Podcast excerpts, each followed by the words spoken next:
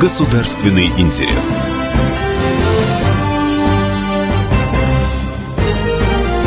Программа произведена по заказу телерадиовещательной организации Союзного государства.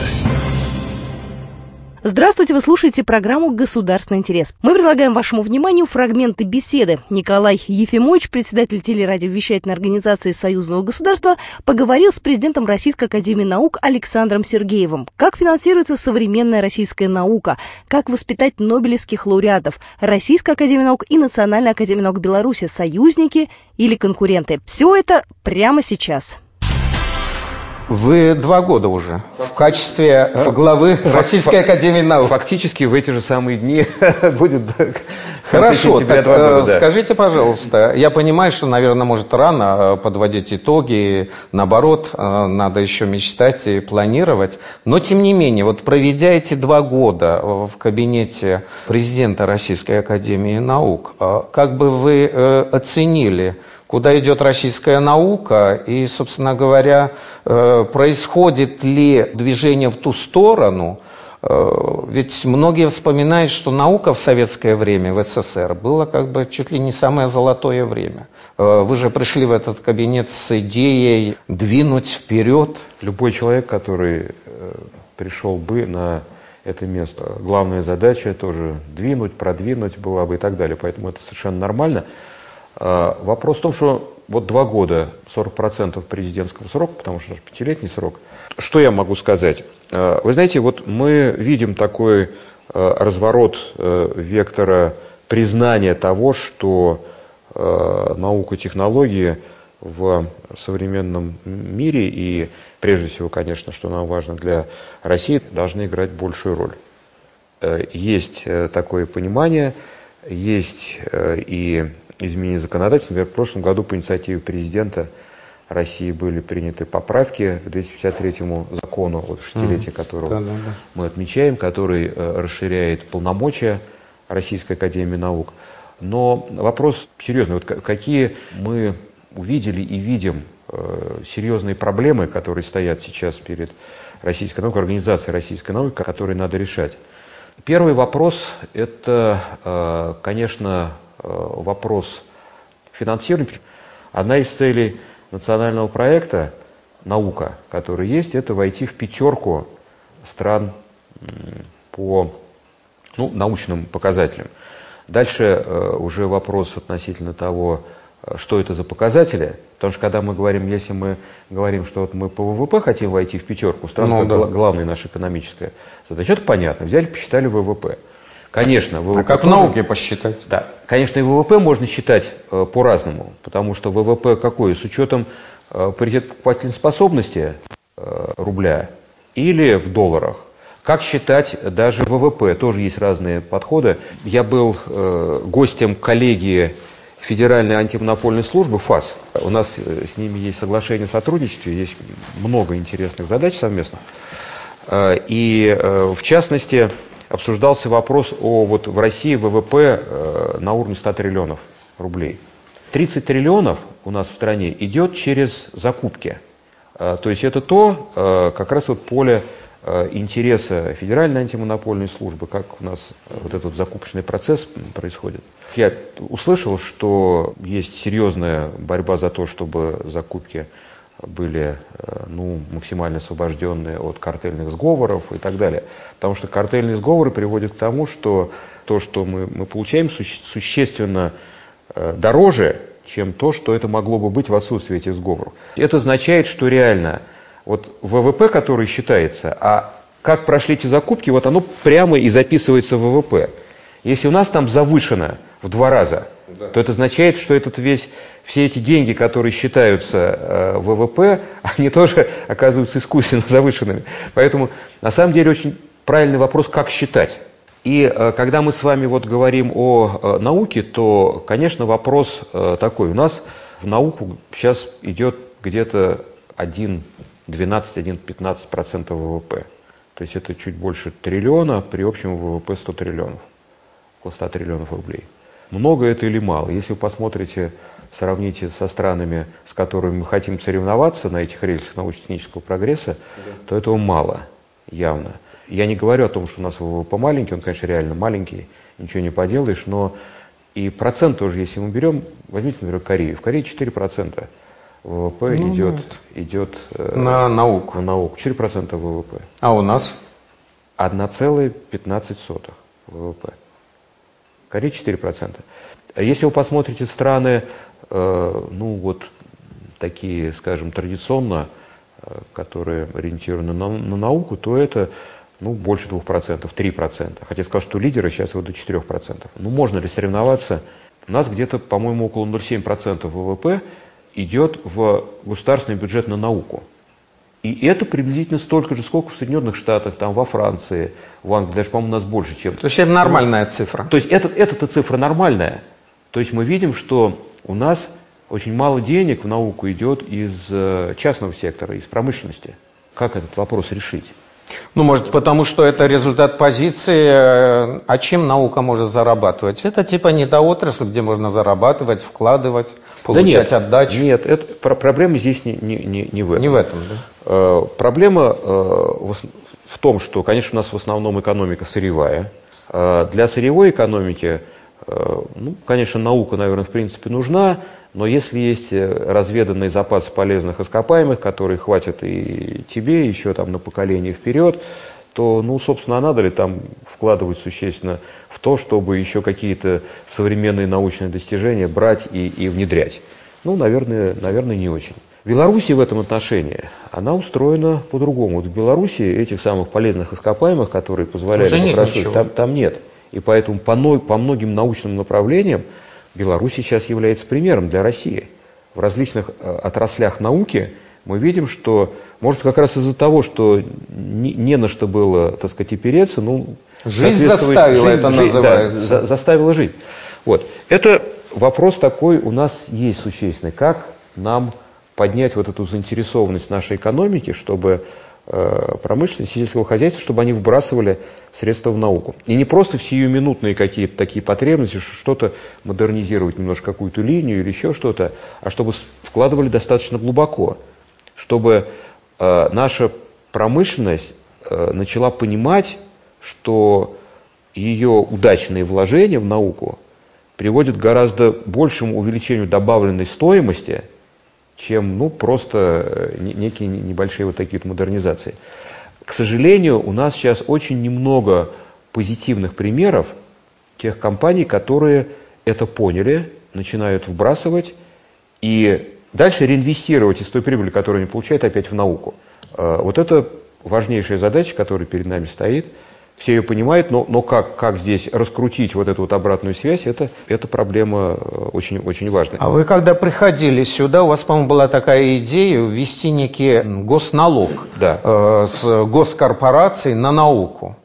Получилось? Вы знаете, ну... Или в штыки восприняли? Вы знаете, тут, ну, я не, не хочу сказать, что, что в штыки, э, но, э, естественное неудовольствие от, от этого есть. Но ведь это тот же самый вопрос, о котором мы сейчас с вами говорим. Как мы можем заставить? Мы, мы работаем в капитализме. Капиталист считает деньги, и он говорит, что если это более эффективно для моего бизнеса, зачем мне на, науку подключать? Я, я знаю, какие решения я предприму для того, чтобы мой бизнес процветал. Мы силой хотим корпорации, частников, мы Принудить. силой хотим. Силой ничего не получится. Они должны это увидеть. Осознать. Осознать либо должны быть государственные меры регулирования. Должны быть специальные там условия, какие-то льготы, для того, чтобы бизнес, может быть, еще не, так скажем, не окончательно решив, что ему нужно вбрасывать вот там в поисковую фундаментальную часть, он, тем не менее, чисто посчитав на бумаге свою выгоду, увидев, что существуют вот эти предложенные государством льготы, пойдет на это, а потом убедится, что это было правильное решение – и уже без всяких льгот начнет вкладывать. По-видимому, здесь правильное решение как раз заключается в том, что э, бизнес э, должен, должен видеть. Заставить его невозможно. Могут же сказать, раз мы с вами э, говорим о том, что мы живем э, в период капитализма, и еще, может быть, э, период первоначального накопления не закончился, тому сказать, пусть наука зарабатывает. Проживет, проживет. Не проживет, ну так значит, туда ей дорога. Это же неправильно. Такие слова, такие слова тоже говорятся, причем говорятся и в достаточно высоких кабинетах. Что, Даже собственно, так? Вы, вы же, а чего, если вы сами, сами не можете себя как бы обеспечить, прокормить, значит, прокормить так, а, конечно, в счет лукавого. Дело в том, что фундаментальный сектор научных исследований, фундаментальная наука чрезвычайно важны. И они являются в науке системно образующими для стран, которые э, наукоориентированных, технологически развитых стран. А э, фундаментальную науку должно поддерживать в основном, а может быть даже тоже только государство. Э, и ответ здесь простой. Фундаментальная наука, наука с точки зрения выполнения заявленных, планируемых результатов, дело очень рисковое.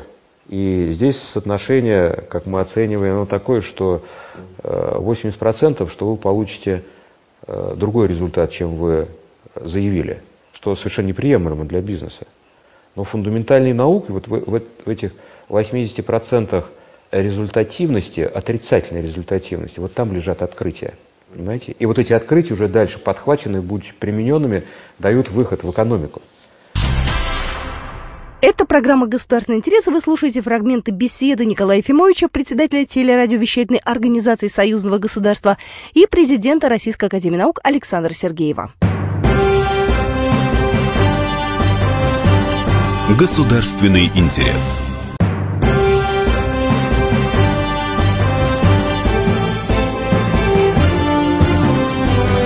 Государственный интерес.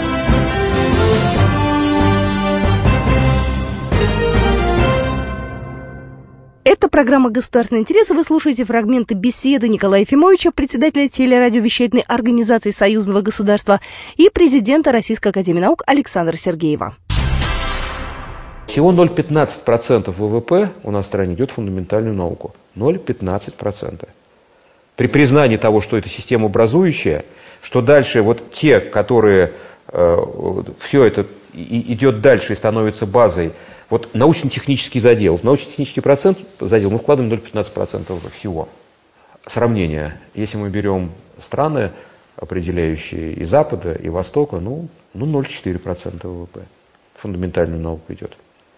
Понимаете, если мы даже по вроде бы при понимании того, что мы за фундаментальную науку, что надо обязательно, а это как раз поле деятельности, академические учреждения, Академии наук, наших университетов – мы, мы за это но выделяем 0,15% ВВП. Ну, вы меня спрашиваете о, о состоянии научных исследований, о, да, наших, да. о наших планах. Ответ такой, что вектор разворачивается в сторону понимания того, что э, для того, чтобы нам соперничать достойно и в экономике, и в социальной сфере, в том числе, мы должны нашу науку питать таким образом, чтобы она действительно была конкурентной. Нам нужно честно посмотреть и сказать, вот при тех ресурсах, которые мы выделяем, реально или нереально двигаться нам с такой же скоростью, а даже, может быть, мы, или ко- кое-кто хочет, а мы опередим. Вот наш ответ, что нереально. Это ответ э, оптимиста? Конечно, абсолютно. Потому что, когда вы говорите, что нереально – то тогда встает вопрос, а что нужно для того, чтобы это было. Вот здесь давайте посмотрим реально, скажем то, что нужно. Да, можно говорить, давай государство больше, давай мы льготы какие-то компании, чтобы они больше должны вкладывать. Есть еще один момент. Даже эти 1-15% ВВП, которые мы вкладываем, они тратятся эффективно или неэффективно? И вот если посмотреть, насколько эффективно тратится то, что дается, тоже масса вопросов. Опять навеянной сегодняшней дискуссии э, на, на коллегии Федеральной антимонопольной службы, они действительно всерьез озабочены прежде всего о фармпрепаратах, о том, что завышение огромные регионы, прежде всего, производят торги, вроде бы, так сказать, все, все делают в соответствии с законодательством, но получается почему-то, что лекарства, которые, которые идут, они в разы дороже, чем эти лекарства, которые можно купить, я не знаю, там в Беларуси, где-то там в соседних. В Беларуси взялись за эту проблему, у них тоже с этим они сталкиваются. Сталкиваются, да. Так, казалось бы, э, я теперь проецирую все, все это на науку. Э, небольшие средства. Да, сейчас одна из целей национальных проектов нашего наука, чтобы мы э, на 50% обновили парк инструментальный наш, учреждений науки основных, который входит в первую категорию, 2024 году. Хорошо, в рамках денег, которые идут по национальному проекту науку, там выделены средства для достижения целей вот этого мероприятия.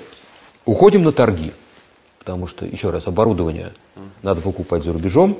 Зарубежные компании, которые производят его, они не хотят на наши торги выходить. А зачем? А зачем? Выходят посредники наши. Значит, вот наши посредники, значит, они соревнуются, там 44-й ФЗ, там 223-й.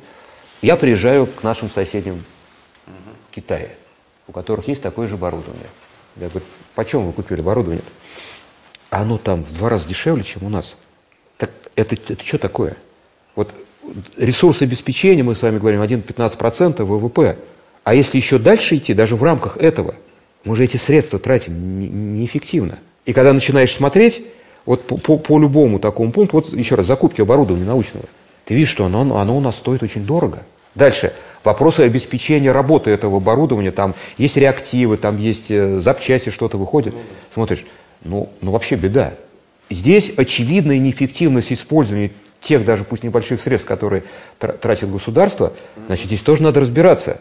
У нас в стране 64 э, э, федеральных органов исполнительной власти, это распорядители бюджетных средств, имеют статью «Наука». И зачастую, когда смотришь, многие из них тратят э, свои средства, находясь внутри своего министерства. И у нас очень знаковое такое мероприятие было, это президентский совет по науке и образованию в конце прошлого года. Там действительно это было подвергнуто стороны президента сильной критике и поручено Академии наук в плане научно-методического руководства всей научной деятельности в стране помочь разобраться относительно эффективности траты бюджетных средств. Это тоже большой вопрос. То есть мы, опять-таки, сейчас констатируем, вы меня спросили насчет двух лет, вот чем мы занимались и чем мы увидели. Вот мы увидели, что даже те средства, которые тратятся, они тратятся не, неэффективно. Поэтому а дело ли Академии этим заниматься? Вы опыты должны, лекарства изобретать новые, исследования. Вы знаете, давайте мы не будем возвращаться к больному. Вот э, реформа 2013 года мы сейчас не должны этим заниматься. Научно-методическое руководство всеми научными учреждениями, да, мы должны этим заниматься. Мы получили такие полномочия. Кстати, я вам скажу, полномочия то ого какое. Да. Вам говорят, слушайте-ка, а вы вот, вот вам все поле науки в стране. Компетенции у вас есть, э, ваши научные отделения, которые здесь работают, они, это же не только академики. В этих научных советах у нас есть большое число ученых, которые не обязательно члены академии. Вот в целом, вот есть такой инструмент. Вот помогите разобраться, э, что и как. Кстати, по научно-методическому руководству, ведь э, когда мы получили такие полномочия, оказалось, что даже нет законодательно определенного термина или юридически определенного, то что такое научно-методическое руководство. И вот мы полгода разрабатывали совместно с, совместно с Министерством науки и высшего образования вот такое положение научно-методическому руководству о том, чем Российская Академия наук должна заниматься вот в плане э, такого общего слежения за научной ситуацией в стране. Это очень серьезное полномочие. А скажите, пожалуйста, вот вы говорите, такое поле огромное научное. А есть на этом поле у нас институты или центры научные, которые работают на уровне мировых достижений? Конечно, есть. Есть они? А, да. И вы знаете, после того, как появился национальный проект «Наука», одна из целей – это создание центров мирового уровня, там не менее 14 центров мирового уровня, там 4 математических, 3 генетических и, и, и другие. Но они есть, эти центры. Причем эти центры, конечно, работают в условиях жесткой конкуренции. Может быть, надо было бы говорить не, не создать, а вот те центры, которые отобрать, их, те, которые работают, им помочь оставаться на этом уровне. Потому что если уж они уйдут с этого уровня, то будет совсем плохо. Да, такие центры есть и, и работают очень сильно. Вот отсюда делайте выводы. Есть центры, которые работают на мировом уровне. Им становится работать все сложнее и сложнее, чтобы в каких-то отдельных направлениях вот эту конкуренцию подпитывать. Но поддержка науки вот в тех странах, э, о результатах которых мы говорим, э, она не в разы, а на порядок выше. На порядок выше. Давайте делать, будем делать отсюда выводы. А, значит, еще раз, это вовсе не очередной призыв государству «давай больше еще денег», это э, задача вместе с нашей властью разобраться в эффективности использования этих средств, даже небольших. И во второе, каким образом правильно настроить систему не только бюджетного финансирования науки, но и финансирования со стороны промышленности, со стороны сельского хозяйства. А скажите, по Нобелевским лауреатам и вообще, ну эта тема всегда, она э, граждан интересует людей, а как это все происходит? Вот у вас э, есть ваш коллега по Нижнему Новгороду, академик Гапонов-Грехов. Замечательный ученый, блестящий, очень много э, ярких открытий. Он что, не Нобелевского уровня э, ученый? Э, есть, э, конечно, еще другая сторона э, Нобелевских премий. Это действительно интегрированность в международное научное сообщество. Потому что многие результаты многих ученых наших, отечественных, тем более советской школы, в мире просто не знают. Ну, знают фамилии. Или мало знают. Ссылаются, но Э, ясно, что э, для того, чтобы участвовать, э, быть номинированным, конечно, ты должен быть сильно интегрирован в эту вот систему. Более того, ведь не секреты, и об этом говорят ученые нам разных стран, что порой, если ты хочешь получить Нобелевскую премию, ты переедь лучше в Соединенные Штаты. Америки, значит, стань там, ну, я имею в виду... не, не, по некоторым не, нашим это, выходцам. Это не в плане гражданства, не, не боже мой, а ты вот Сделать так, что тебя позиционировали как ученого, который работает э, в Соединенных Штатах Америки или значительную часть времени там проводит, тебе же гораздо легче будет получить Нобелевскую премию. И есть достаточное количество примеров этому. Поэтому эта сторона тоже присутствует. Для получения результатов нужны долгие годы проведения серьезнейших экспериментальных научных исследований с использованием самых, самого передового научного инструментария. Вот с этим у нас большая проблема. Мы с вами об этом немного говорили, что э, наши институты последние три десятилетия не получали средств, почти не получали средств для э, обновления инструментальной базы. В этих условиях э, вы даже, может быть, вы ставите эксперимент, у вас там это Нобелевское это открытие, оно где-то там бегает, Зреет, оно там да. есть, но у вас нет прибора, чтобы померить и сказать, что вот, вот оно. Ну, простой пример, да? Вот, ну, я поскольку То есть от нашей бедности. занимаюсь... Ну, мы с вами говорили об уровне э, финансирования. Поэтому, да, результаты мирового уровня есть. Они продолжают получаться в отдельных направлениях, но дальше для того, чтобы эти результаты э, подхватить, довести их до уровня мировых рекордов, мирового лидерства, Нобелевских премий и так далее, вот здесь средств, конечно, принципиально не хватает. Что по этому поводу надо делать? В плане фундаментальных исследований. Вроде бы у нас сейчас получается, и мы здесь нашли единомышленников в лице Министерства науки и высшего образования, и с Михаилом Михайловичем Кутюковым здесь складно работаем. Это программа «Государственный интерес». Вы слушаете фрагменты беседы Николая Ефимовича, председателя телерадиовещательной организации Союзного государства и президента Российской академии наук Александра Сергеева. Государственный интерес.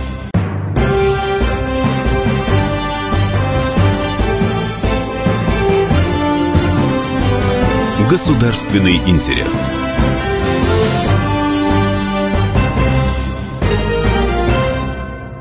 Это программа «Государственный интерес». Вы слушаете фрагменты беседы Николая Ефимовича, председателя телерадиовещательной организации Союзного государства и президента Российской академии наук Александра Сергеева когда мы говорим, что делать-то, мы должны в условиях нашего скудного финансирования, тем не менее, выделить средства на э, поддержание исследований на конкурентном уровне. Сейчас у нас планируется на будущий год специальная программа, финансирование которой зарезервировано.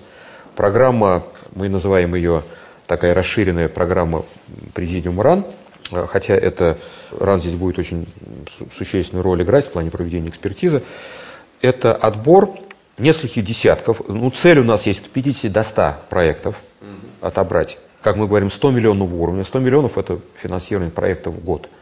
Это должны быть проекты там 4-5-летней э, длительности, э, по которым мы у нас в стране обеспечим достаточно длительное, э, такое ресурсно гарантированное проведение научных исследований с тем, чтобы мы вот в этих направлениях как вы говорите, где Нобелевские премии? Встать на траекторию, которая в будущем приведет нам, нас вот э, к этим результатам. Но к результатам Нобелевского уровня надо идти сейчас очень и очень серьезно. Еще раз, это не идея, которая пришла тебе в голову э, и синила. Это результат очень длительной, кропотливой работы в наших хорошо оснащенных лабораториях на современном инструментарии. Это работа, которая в контакте, в сотрудничестве и в конкуренции с ведущими мировыми лабораториями в этом направлении, потому что просто так, сейчас такого нет, да, при получении результата высокого уровня, есть такое замечательное выражение ученых, вот не успел сделать открытие, как набежали предшественники. Это, это, это есть действительно.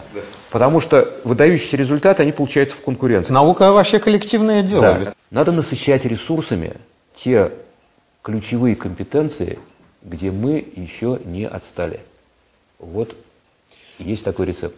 Замечательно. А вы мне скажите, я вот немножко хотел вернуться к теме союзного государства. Там такая стратегическая задача сейчас нарисована – создать единое научно-техническое пространство России и Беларуси. Как вам видится, где тот реальный механизм, который действительно должен сработать так, чтобы мы говорили об этом не как о какой-то мечте или там задаче в будущем, а чтобы это стало реальностью действительно? Нам показалось, что таким реальным механизмом могло бы быть совместное между Российской Академией Наук и Национальной Академией Наук Беларуси совместные действия по э, поиску, отбору и запуску проектов, которые могли бы э, использовать наилучшие компетенции, которые есть и там, э, и здесь есть, для того, чтобы их правильным образом объединить. Мы создали Межакадемический совет, как вы знаете, недавно в Беларуси и, и, и России. Э, который формирует наши академии. Проводим э, многочисленные совмест, да, совместные результаты, нащупываем вот те проекты, по которым мы должны двигаться. И э, это, в принципе, могло бы быть, мне кажется, сейчас таким вот, по крайней мере, путем. Э, еще раз, что мешает? Опять мешает неравноправность в плане инициатив Уровень, да. и, и, и э, государственных инициатив, восприятия этих инициатив с одной страны и другой страны. Вот. Ну, будем надеяться, что делает исправимое в каком-то будущем. Но как инструмент, мне кажется, что, что это неплохо. Что это неплохо, вот то, что мы начали такое сотрудничество. Э, какие проекты? Проекты там есть разные. Э, проекты есть энергетические, очень интересные. Проекты энергетические. Э, есть проекты это космические. Это с атомной станцией связано или это отдельно? Вопрос, как использовать то значительное количество энергии, которое в Беларуси да, будет получаться. Правильный предложение о правильном использовании. Вот. Э, может быть, это действительно такая э, электромобилизация, как белорусы э, хотят сейчас говорить. Это вопросы, связанные с исследованием космоса, потому что здесь есть, есть и предложение создания спутника нового, потому что в Беларуси есть очень много технологий, которыми можно было бы начинить Э, начинить этот спутник. А когда они успели вообще... Э, этими технологиями овладеть? Они же не космическая они, держава. Они сумели их не потерять, лучше так скажем. Да. Вот. И э, вот эти все системы, геоинформационные системы, э, очень эффективные, с высоким пространственным и временным разрешением получения изображений, вот это, это, это тоже есть. Ну и, наконец, вот та инициатива, по поводу которой мы с вами сегодня собрались, это э, вот эта высокоскоростная магистраль. Это реально? Это Проект Транссиба революционизировал и экономику, и пространственное развитие России. Мы знаем, это, это был выдающийся проект, э, и э, Россия фактически, по-моему, в 1991 году он стартовала.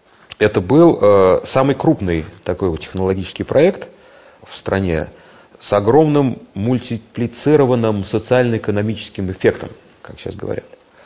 И, конечно, сейчас, когда мы говорим о пространственном развитии э, России, о создании агломераций, о связях внутри агломераций, между агломерациями, вопросы эффективного такого транспортного э, развития, это не только грузы каким-то образом там перевозить, это прежде всего перевозки быстрые перевозки населения. Потому что понятно, что если вы можете за 200 километров или за 300 километров за один час доехать, то вы, у вас происходит э, дополнительная агломерация, и э, ну, в Москве там два часа люди до работы ездят, а вы сумеете в, един... другая мобильность в, еди... да, в, в, единые целые огромные регионы сопрячь. А уж не, не говоря о взаимодействии между этими агломерациями. Здесь тоже все быть, должно быть достаточно быстро. Дополнительные вещи, конечно, связаны с геополитическим расположением наших двух стран, и России и Беларуси, на пути между Европой, основной, основным потребителем, и Востоком, Юго-Востоком, который основной производитель сейчас.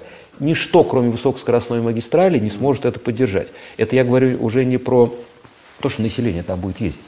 Вот. Но и... это ведь, извините, и рынок труда, вот скажем, союзный. Ну, рынок труда, я говорим, мы говорим о, о населении, это изменение рынка труда. Это так. Это измерение рынка труда. Вот. И потом, э, вы знаете, я, может быть, э, скажу достаточно э, резко, мы с вами же говорили, что вот Россия и Беларусь, что Россия со своей стороны в плане науки пытается сделать для того, чтобы выстроить, выстроить взаимоотношения, а потом мы с вами констатируем, что а на самом деле грантов-то никаких нет и прочее, и молодежь там уезжает, которая могла бы вместе работать в рамках этого пространства. Вот вы знаете, построит Беларусь вместе с Европой высокоскоростную магистраль Минск, Берлин. И вот после этого нам с вами уже нечего будет встречаться здесь, обсуждать будущее. То есть Москва, сам... Минск, Берлин. Построить Минск, Берлин без Москвы. Без Москвы. Да. Вот после этого нам с вами не надо здесь будет собираться и обсуждать будущее совместного государства России и Беларуси. Потому что после этого будут собираться и обсуждать будущее совместного развития Беларуси с Европой. И поэтому то, что Беларусь в плане э, создания такой магистрали играет ключевую стратегическую роль, вот это, это сейчас начинает в конце концов доходить до всех. И тогда уже надо говорить о том, что это действительно очень существенная часть магистрали, которая идет с восточных рубежей страны, идет через Москву, идет через Минск, заканчивается, как мы сейчас планируем, в Гамбурге. У нее есть свой сектор вот здесь, вот, белорусский назовем его, который э, действительно Беларусь продвигает. Да, мы должны подцепить Санкт-Петербург, потому что и сейчас вот обсуждается, как ну, вы знаете, да. Санкт-Петербург, Орша, Минск, Берлин, Гамбург, вот, вот, это, вот, вот эта вот часть. Вот. И мы э, на этот проект теперь вместе с Республикой Беларусь должны посмотреть, как на, на проект, максимально эффективно интегрирующий нас и в единые наши экономические, социальные, там, научные Связки и всякие другие пространства. Да. Потому что если такого не будет, а будет вот то, что я вам сказал, европейцы очень хотели бы построить как можно скорее вот этот вот кусок магистрали, то тогда и... Пусть деньги дают, построим. Они готовы. Готовы? Они готовы. А кто не готов к этому проекту? Железнодорожники наши? Да нет, вы знаете, я, я думаю, что Беларусь-то с Европой э, вполне готовы и, и, и в ближайшее время будут активно двигаться Россия в этом направлении. Но мы сейчас должны на этот проект еще раз смотреть как на часть единого проекта, который в максимальной степени нас с белорусами проинтегрирует в единое союзное государство. Вот. И я считаю, что вот на этот, э, на этот проект надо смотреть как на важнейший э, наш э, проект нашего сотрудничества. Я думаю, что если у этого проекта такие яркие сторонники, как вы, то будущее высокоскоростной магистрали не за горами. Надо еще э, убедить других не менее ярких людей, которыми являются наши экономисты. Вот, потому что э, основное возражение, а где деньги взять? Да, вот это извечный наш вопрос. Так вот, в России решили в конце XIX века эту проблему. Решили. Там тоже стоял вопрос, где взять деньги для Транссиба. Это был просто государственный займ. Собрали очень быстро деньги, построили. Так не надо здесь говорить, что бюджет давай вот на это, на это и на это. Бюджет должен регулировать, например, таким образом. То есть там должны быть привлечены и крупные финансовые структуры, банки международные. И вот по, по той информации, которую мы сейчас получаем, особенно вот с этого угла, если говорить Европа, вот Москва, Питер, там просто европейцы готовы свои финансовые инструменты дать и с удовольствием дадут для того, чтобы этот проект продвигать. Это была программа «Государственный интерес», в рамках которой вы услышали фрагменты беседы Николая Ефимовича, председателя телерадиовещательной организации Союзного государства и президента Российской академии наук Александра Сергеева. Ну а более полную версию этого интервью вы можете увидеть на телеканале «Белрос». Государственный интерес. Программа произведена по заказу телерадиовещательной организации Союзного государства.